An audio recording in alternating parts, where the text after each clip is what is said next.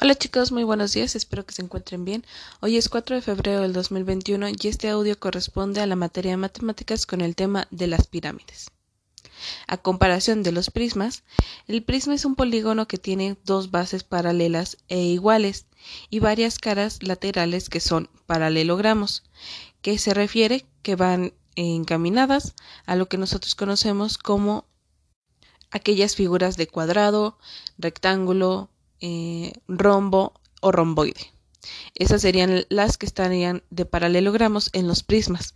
A la comparación de las pirámides, esta es un, poliedro que tiene como una base, la base es la cara de, cualquier otra figura, y varias caras laterales, que es eh, donde se van a ir juntando, las cuales siempre van a formar un triángulo.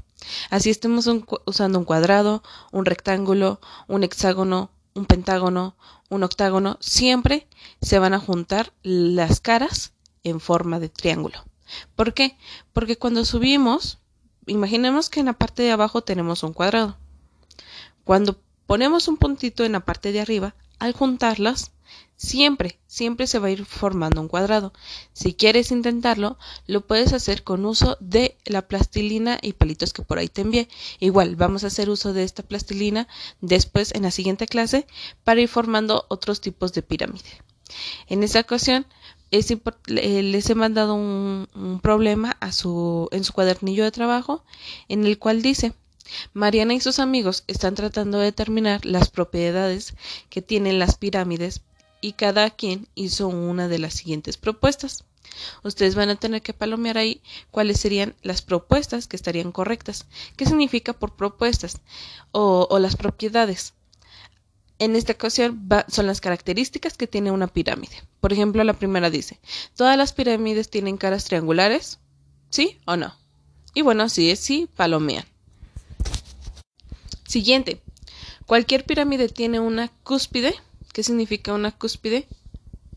Bueno, es la parte más alta de cualquier objeto o de algún lugar elevado, especialmente si se tiene una forma puntiaguda, como es el caso de las pirámides. Entonces por ahí van a tener que responder si sí es que tiene una pirámide, las pirámides tienen una parte de cúspide y le van a tener que palomear o dejar en blanco. Todas las pirámides tienen al menos dos caras paralelas. ¿Cierto o falso? Una pirámide puede tener como base cualquier polígono, cualquier figura. ¿Cierto o falso? falso?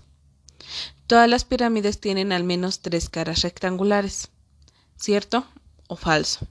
Y estas serían las preguntas que estarían respondiendo el día de hoy en su cuadernillo de trabajo. Cualquier duda que tengan me pueden mandar un mensajito y yo se los voy a estar respondiendo.